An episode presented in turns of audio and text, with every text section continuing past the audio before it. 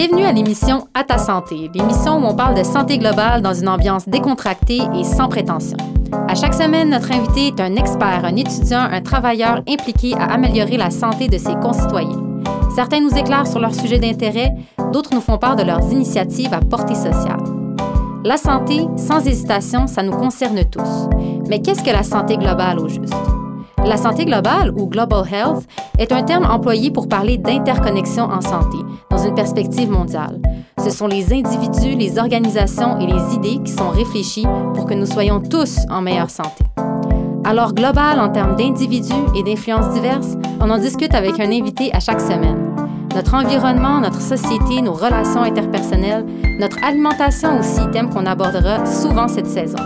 Donc, place à la détente et à la réflexion avec notre invité du jour. Bonne écoute. Bonjour à tous et bienvenue à ce nouvel épisode de À ta santé. Mon nom est In Sadiki, je suis étudiante en médecine et co-coordonnatrice du comité étudiant Spot UL, comité qui vous offre cette émission et qui est ouvert à tout étudiant intéressé par la santé globale et communautaire. Aujourd'hui, j'ai la chance d'être en présence de Maître Joey Anna, avocat à l'aide juridique de Montréal et candidat à la maîtrise en droit international. Joey, merci beaucoup d'être là. Merci à vous. Donc, euh, sans plus tarder, on va commencer l'entrevue avec une première question. Donc, peux-tu nous expliquer ce qu'est l'aide juridique, en quoi, ça consiste, en quoi consiste ton travail au quotidien? Oui, ben en fait, euh, tu l'as dit en introduction, je suis avocat à l'aide juridique depuis, euh, depuis euh, bientôt sept ans maintenant. J'y suis depuis septembre 2014. J'ai fait mon stage à l'époque et puis j'y suis depuis 2015 comme avocat au bureau de Maisonneuve-Mercier dans l'est de Montréal. Euh, L'aide juridique de Montréal, c'est quoi essentiellement? Ben c'est euh, c'est une création de la loi, c'est une création de la Commission des services juridiques, la CSJ, qui, qui chapeaute en fait les, si je me trompe pas, les 11 centres communautaires juridiques au Québec, dont le Centre communautaire juridique de Montréal et Laval. On compte 12 bureaux d'aide juridique sur le territoire de l'île de Montréal et de Laval, 6 bureaux en droit civil et familial, et moi, je travaille dans un bureau en droit civil et familial. Euh, mais outre ça, on a un bureau également en droit d'immigration, en droit de la santé mentale, en droit de la jeunesse et en droit euh, criminel euh, et pénal également. Et en quoi consiste mon travail au quotidien? Eh bien, c'est simple. Alors, je représente des clients ou des clientes qui sont financièrement admissibles à l'aide juridique dans le cadre euh, de euh, litiges ou de dossiers bien précis qui sont couverts par la loi sur l'aide juridique. Donc, essentiellement, comment ça fonctionne? Ben, quelqu'un qui a une question d'ordre juridique ou quelqu'un qui a euh, un litige ou qui veut entamer des procédures, ben, peut se rendre dans un bureau d'aide juridique de son quartier, rencontrer un avocat ou une avocate, et là, l'avocat ou l'avocate va procéder à ce qu'on appelle l'évaluation de l'admissibilité financière du requérant. Donc, on va vérifier si, avec les revenus de la personne, cette personne-là se qualifie aux barèmes qui sont fixés par la loi et par le règlement.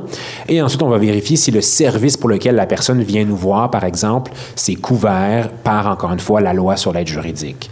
Donc, quelqu'un qui serait, par exemple, qui, qui, reçoit des prestations de l'aide sociale, un étudiant, une étudiante qui vit des prêts et bourses, par exemple, euh, quelqu'un qui, est, euh, qui reçoit, par exemple, du chômage de manière temporaire ou qui et sans revenu, mais ces gens-là, habituellement, se qualifient au service d'aide juridique. Et là, après ça, on va vérifier pourquoi ils viennent nous voir. Si c'est pour une consultation juridique, d'habituellement, c'est couvert. Si c'est pour une question en matière familiale, par exemple, une question de garde d'enfants, de pension alimentaire, de divorce, c'est couvert. Après ça, euh, quelqu'un qui vient nous voir pour une question de logement. Oh, euh, quelqu'un qui veut poursuivre son voisin ou sa, voisine, oh, ça, c'est pas nécessairement couvert. Cependant, quelqu'un qui fait face à la résiliation du bail, à l'éviction, là, par contre, il y a une couverture de service. Donc, c'est vraiment du cas par cas. C'est difficile de vous donner un portrait global. C'est pour ça qu'on euh, on suggère toujours aux gens de venir nous voir là, pour faire évaluer leur admissibilité, d'autant plus que c'est, que c'est gratuit comme, euh, comme service. Parfait. Ben, si on revient un peu à toi, qu'est-ce qui t'a mené à travailler à l'aide juridique? Euh, c'est un heureux mélange de circonstances, euh, je dirais. Euh, à la fin de mon bac en droit, contrairement à la plupart de mes collègues, je n'avais pas de stage. Je ne me voyais pas travailler dans un grand bureau, du moins plus ou moins. Euh, et j'avais pas, euh, j'avais pas euh, pris le temps de faire la recherche de stage. Alors, je me suis retrouvé à rentrer à l'école du barreau, passer mon examen du barreau et être sans stage. Et euh, ne sachant pas trop aller, j'ai regardé les offres de stage sur le site de l'École du barreau et c'est là que j'ai vu qu'il y avait euh, des offres de stage affichées pour l'aide juridique. Et je te cacherai pas que, en tant qu'étudiant, outre le fait qu'on voit l'aide juridique à l'École du barreau, parce que ça fait partie d'un module qu'on voit, on n'est pas sensibilisé euh, à l'aide juridique, à la connaissance de l'aide juridique et au service. Euh, et c'est particulièrement surprenant parce que euh, je te cacherai pas qu'on est le, entre guillemets, plus grand bureau d'avocats au Québec. Si tu regroupes l'ensemble des bureaux d'aide juridique au Québec, sous, sous l'égide de la Commission des services juridiques. Juste à Montréal, on est, on est, euh, on est 116 avocats-avocates. Euh, donc, tu peux imaginer pour le reste du Québec. Mais on n'en parle jamais de l'aide juridique et pourtant, on rend beaucoup, beaucoup, beaucoup de services juridiques. Donc, j'ai postulé, j'ai eu l'entrevue, j'ai eu le stage, ne sachant pas trop dans quoi je m'embarquais, et j'ai fait mon stage de septembre 2014 à février 2015, et je suis tombé en amour avec euh, la clientèle essentiellement, qui est une clientèle, on se le cachera pas, défavorisée, mais également vulnérable. Euh, puis il faut dire que moi, je suis un produit de l'immigration. Mes parents ont immigré au Canada en 91, et euh, mes parents ont connu dans leurs premières années une période de pauvreté, euh, de par le fait que c'est une, transition de vie. Euh, puis ils ont connu également des situations de vulnérabilité. Alors, quand j'ai vu des gens devant moi euh, de tous les horizons, puis je me suis dit, ces gens-là auraient pu être mes parents, mais il y a de ça 25 ans, je me considérais chanceux et honoré d'occuper le siège d'avocat et de pouvoir venir en aide à ces gens-là qui... Euh, parce, que je me, parce que je me disais, j'aurais aimé ça que mes parents aillent quelqu'un pour les aider, pour les aiguiller euh, dans leur parcours et leur donner des fois le petit conseil ou l'aide juridique euh, qu'ils auraient besoin pour se sortir d'une situation, d'une situation conflictuelle ou d'une situation de vulnérabilité quelconque. Donc, c'est ça, en gros, ma motivation. Et c'est pour ça que j'y suis donc depuis presque sept ans maintenant à, occuper, à occuper ce travail-là.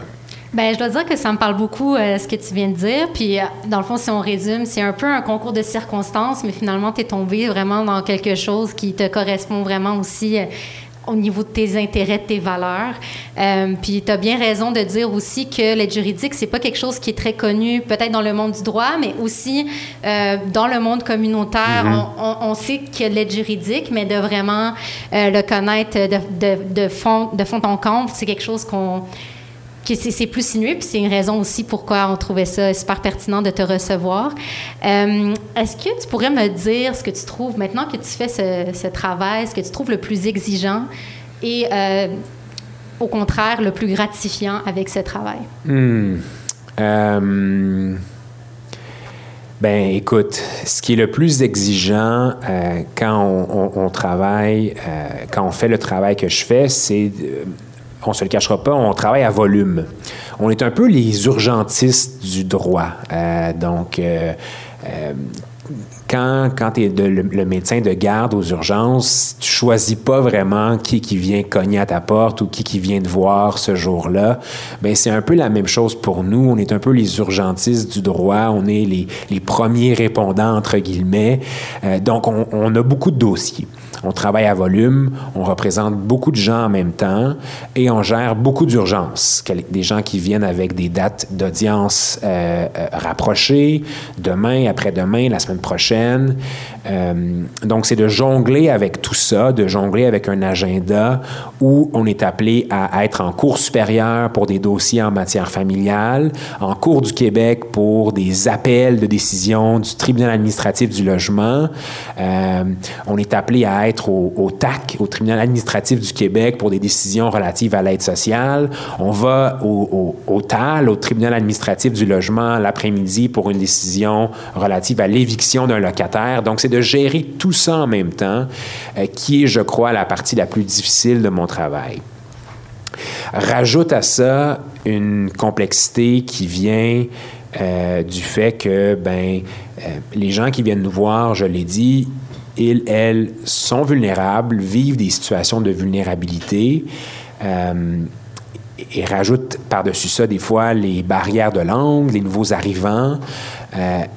donc, quand tu gères beaucoup de dossiers avec des situations vulnérables et des situations ou, avec des gens qui viennent de, divers horizons, ben, tu as comme plusieurs strates de complexité qui font en sorte que euh, des fois, au quotidien, la job, elle peut être exigeante et difficile. Cela étant dit, malgré tout ça, c'est un emploi et une profession qui est extrêmement euh, euh, gratifiant parce qu'on vient en aide à des êtres humains. C'est aussi simple que ça. On représente des gens et, et, on fait une réelle différence dans leur vie.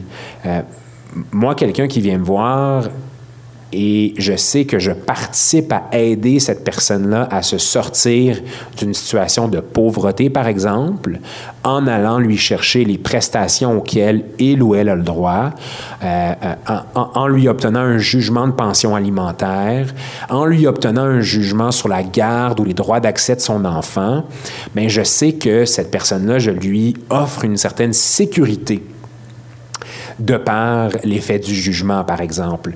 Euh, alors, cette aide directe-là aux gens, c'est sûr que c'est pas comme un médecin qui, qui répare un bras cassé, euh, mais il en reste pas moins que on touche euh, on, touche les besoins de base de l'être humain. ça va de la nutrition à, au revenu, à l'emploi, au logement. Euh, à la famille. Euh, donc, pour moi, c'est ça que je trouve le plus gratifiant dans, mon, dans mon boulot. Oui, super intéressant. Puis euh, pour faire euh, ce que tu viens de dire, pour euh, revenir sur le, bras cassé, des fois qu'on répare les bras cassés, je pense qu'on se dit qu'on pourrait faire plus, puis on hmm. pourrait toucher plus justement aux autres aspects, les fameux déterminants de la santé que sont l'environnement de la personne, déterminants sociaux de la santé. Fait que, mais si on continue un peu là-dessus, est-ce que, une question un peu cliché peut-être, là, mais est-ce que tu aurais un cas en tête, un client ou des clients qui t'ont particulièrement touché dans ta carrière jusqu'à maintenant? Euh, des clients qui m'ont particulièrement touché, j'en ai eu beaucoup. Euh, c'est sûr que des dossiers qui impliquent, euh, qui impliquent des enfants, ça vient nous chercher. une cliente où son ex-conjoint avait quitté le pays avec les enfants et on a réussi à obtenir un jugement pour faire revenir les enfants. Euh, entre autres choses. Là. Donc, c'est pas uniquement le jugement qui a fait en sorte que, mais c'est une des composantes qui a fait en sorte que les enfants sont revenus au pays. Euh, c'est sûr que ça, c'est extrêmement gratifiant. Puis c'est aussi de, voir dans les yeux de ma cliente le soulagement de savoir que, que ses enfants sont sains saufs et sont avec elle. Euh, les dossiers en matière de logement aussi, c'est quelque chose qui, me touche beaucoup. Euh, et surtout quand, malheureusement, euh, on perd nos, causes et tu sais que ton client ou ta cliente va faire face à l'éviction, va, perdre son logement, de savoir qu'il y a un risque que ton client puisse se retrouver à la rue ou sans logement pour, pour x, raison, que ce soit pour situation d'ordre financière ou par le fait qu'il n'y ait pas de, filet social, pas de famille qui, qui, puisse l'accompagner. Euh, ça, ça me touche beaucoup, puis euh, des fois, ça m'empêche de dormir un peu le soir. Euh, mais de l'autre côté, j'ai eu des dossiers extraordinaires où la partie adverse plaidait justement que la situation socio-économique de ma cliente, euh, qui était euh, dans une situation précaire parce qu'elle recevait des prestations de l'aide sociale, euh, faisait en sorte qu'elle ne pouvait pas prendre soin adéquatement d'un enfant. Et nous, on plaidait tout le contraire, en ce que c'est pas parce que tu es dans une situation de précarité financière que ça t'empêche ou ça, fait de toi un mauvais parent. Au contraire, ça n'a pas rapport. Euh, et le juge nous a donné raison. Et, je, me souviens euh, d'avoir eu des bonnes discussions avec ma cliente sur justement, c'était une nouvelle arrivante, euh, elle vivait une situation de pauvreté temporaire et je, la poussais, je lui disais Faites vos cours de francisation, madame, allez vous chercher un diplôme, allez vous chercher une technique quelconque, allez, allez. Et elle m'a rappelé plusieurs semaines, plusieurs mois plus tard pour me dire, Maître Anna, j'ai terminé mon diplôme, j'ai terminé mes cours de francisation, je me cherche un emploi. Et ça, ça donne des frissons de se dire, tu sais, euh, on a travaillé fort ensemble, on a développé un lien de confiance fort. Oui, mon rôle était d'exécuter un mandat clair, un mandat d'ordre juridique, euh, mais mon approche, elle est un peu holiste en ce que, ben oui, on, euh, j'ai un mandat, mais tu sais, quand on fait du droit de la famille, on fait aussi un petit peu du droit de l'emploi, puis on fait un peu du droit de l'immigration, puis on va suggérer à nos clients d'aller consulter d'autres professionnels, d'aller voir des ressources.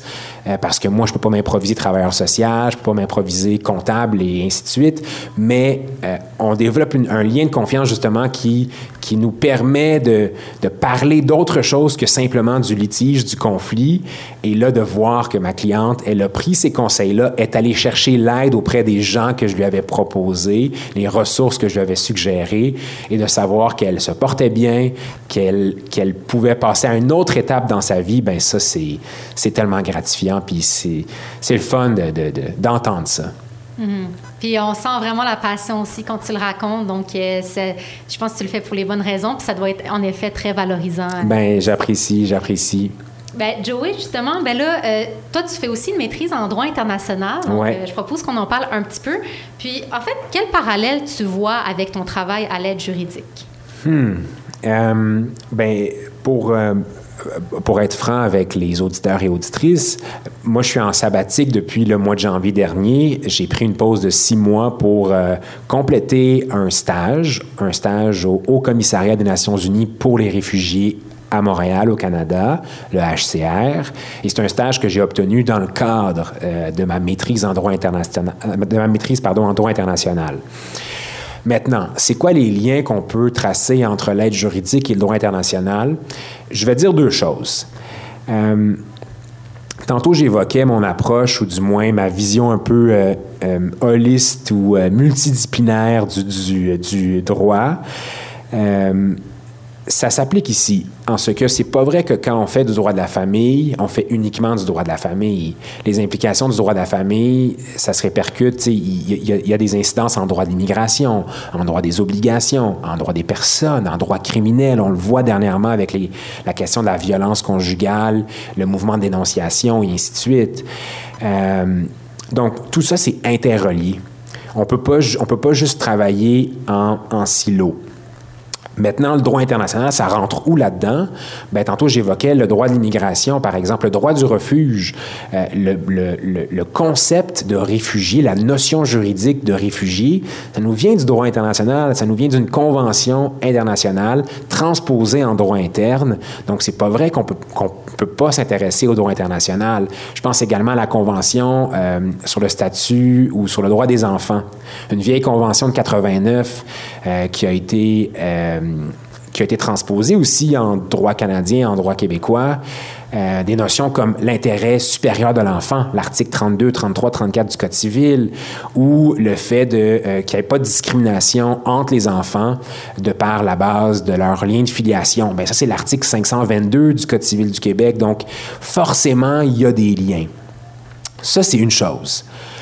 Euh, l'autre chose, c'est que sur le plan théorique ou le plan philosophique, euh, je crois que qu'on fasse du droit international, qu'on fasse de la socio, qu'on fasse de la philo, qu'on fasse de l'anthropologie, tout ça, ça peut nous aider.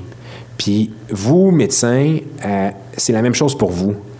Euh, c'est de baigner, c'est de s'intéresser aux idées, c'est de s'intéresser à la connaissance et d'ouvrir ses horizons également. Alors, pour moi, ça rentre dans ce spectre-là, euh, ça rentre dans des, dans des, dans des questionnements d'ordre que j'appelle épistémologique.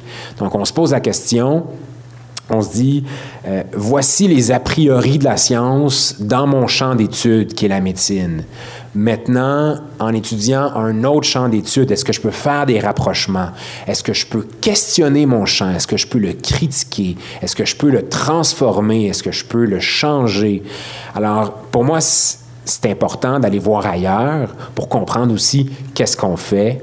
Euh, donc, c'est en ce sens-là que le droit international ou tout autre, euh, euh, tout autre champ connexe va m'aider dans mon travail au quotidien.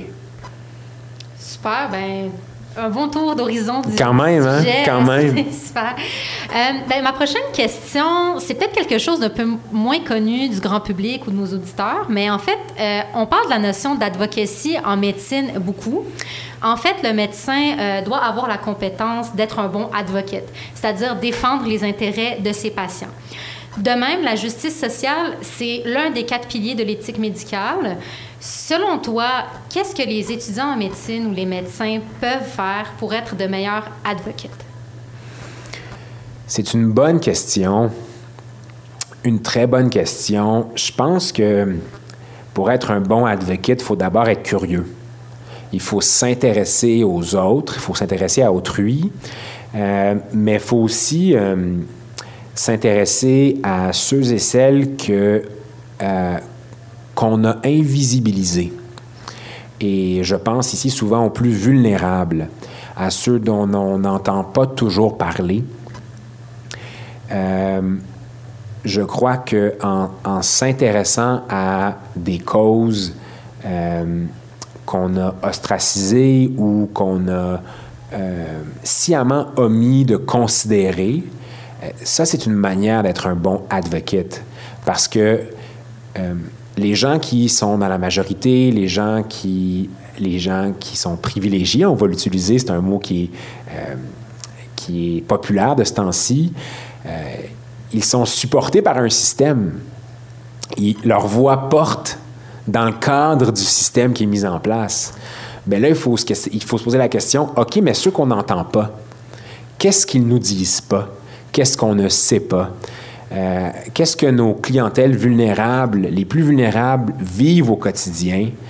Et je pense que c'est de cette manière-là qu'on peut développer euh, cette compétence de advocacy.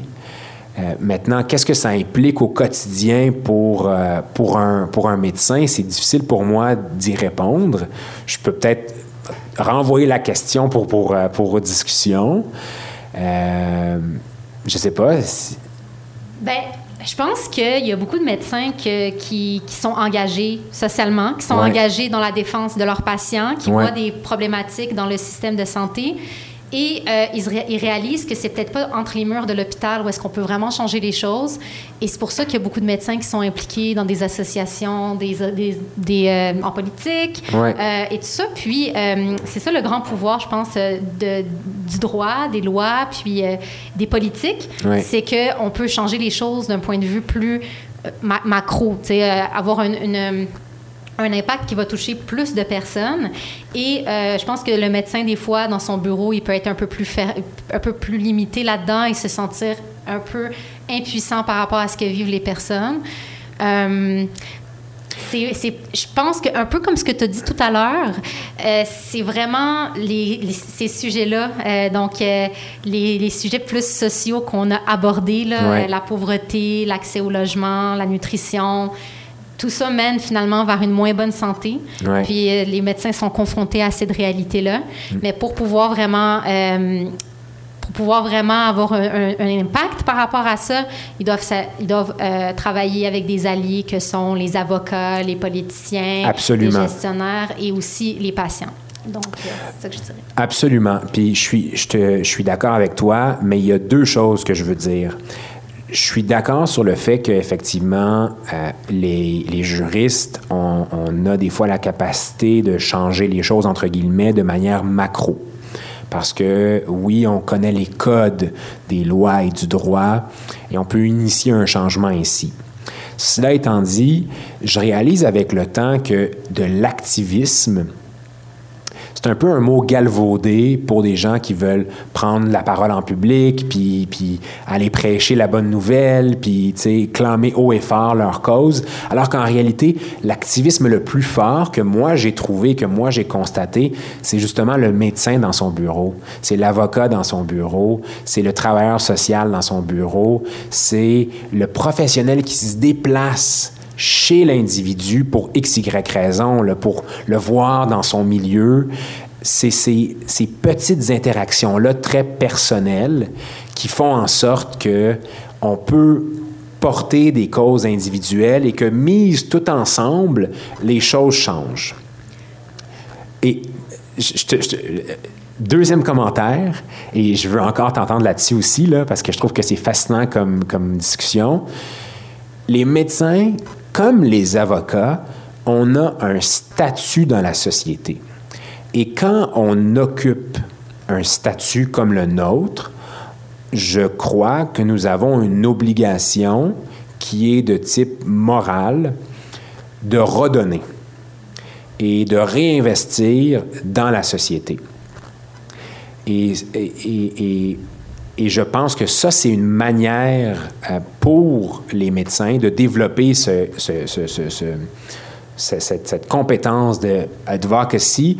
Un, de constater le privilège qu'ils ont de par leur statut, de par leur, position dans la société. Et, et c'est-à-dire, ce raisonnement-là, je l'applique aussi aux juristes et aux avocats. Et deux, de ne pas juste s'asseoir sur ce statut-là, mais d'en faire quelque chose, de pousser des causes et d'aller chercher et de devenir, des porte-voix pour des communautés euh, qui sont invisibilisées par le système. Bien, je me permets de rebondir là-dessus pour te poser euh, d'autres questions, mais en fait, là, pour revenir à ce que tu disais sur euh, le fait que peut-être le, le travail le plus, avec le plus grand impact se fait vraiment peut-être sur le terrain d'un patient, médecin ou client, vraiment sur le terrain. Mais je pense que ça, peut-être tu as cette vision-là aussi parce que toi, tu travailles sur le terrain et en même temps, tu fais une maîtrise, donc tu as, un processus réflexif aussi par rapport à ça. Puis disons-le aussi, euh, on est deux jeunes qui parlent, je pense qu'on a encore aussi de l'espoir que les choses puissent améliorer, puis on a envie de faire partie de la solution. Euh, mais est-ce que tu penses que la majorité des juristes ont cette vision à la fois terrain et euh, on va dire plus universitaire académique ou en général il y a un clivage entre ces deux? Je vais commencer par cette question puis on viendra sur le reste que... Oh, c'est difficile de répondre pour l'ensemble des juristes et c'est aussi difficile de répondre parce que j'ai pas beaucoup de statistiques et de chiffres à l'appui. Cependant. Selon toi? Euh, selon moi, c'est peut-être pas le cas. C'est peut-être pas le cas. Euh, puis tu as raison que moi, j'ai, trempé dans le terrain, puis j'ai trempé dans le milieu académique, et j'y suis encore d'ailleurs. Et, et, ça, par ailleurs, c'est un privilège et je le constate en ce que euh, moi, je peux me permettre de prendre une sabbatique parce que ma convention collective me le permet et je me donne ce, droit-là et je, vis mon privilège et ça m'amène à faire des constats, justement, ce genre de constats-là. Mais je sais que ce n'est pas tout le monde qui peut se permettre, dans sa carrière, euh, d'avocat, d'avocate, qui a opinion sur rue, de se dire bon, ben moi, pendant six mois, là, je prends une pause, puis je m'en vais réfléchir à, de l'épistémologie, puis à de la philosophie du droit, puis à comment est-ce qu'on peut faire pour, euh, pour transformer le système pour qu'il soit moins inégalitaire.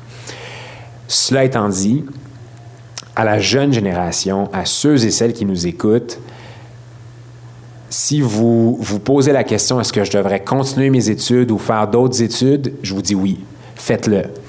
Aux médecins qui se posent la question est-ce que je devrais faire un cours hors programme en philosophie ou en sociologie ou en droit, faites-le.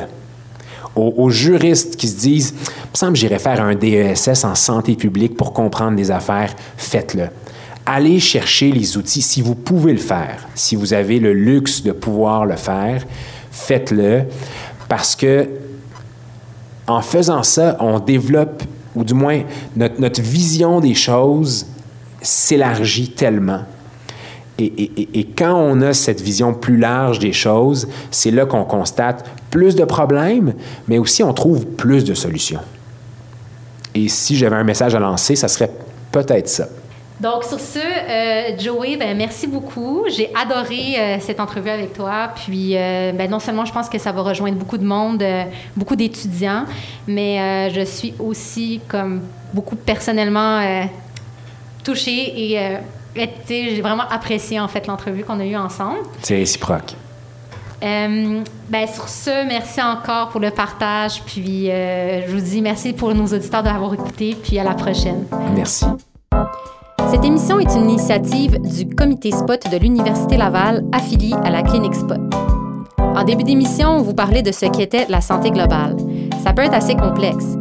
Ce concept vient de plusieurs mouvements étant arrivés au constat que l'enjeu fondamental de notre société contemporaine, c'est l'inégalité entre les vies humaines.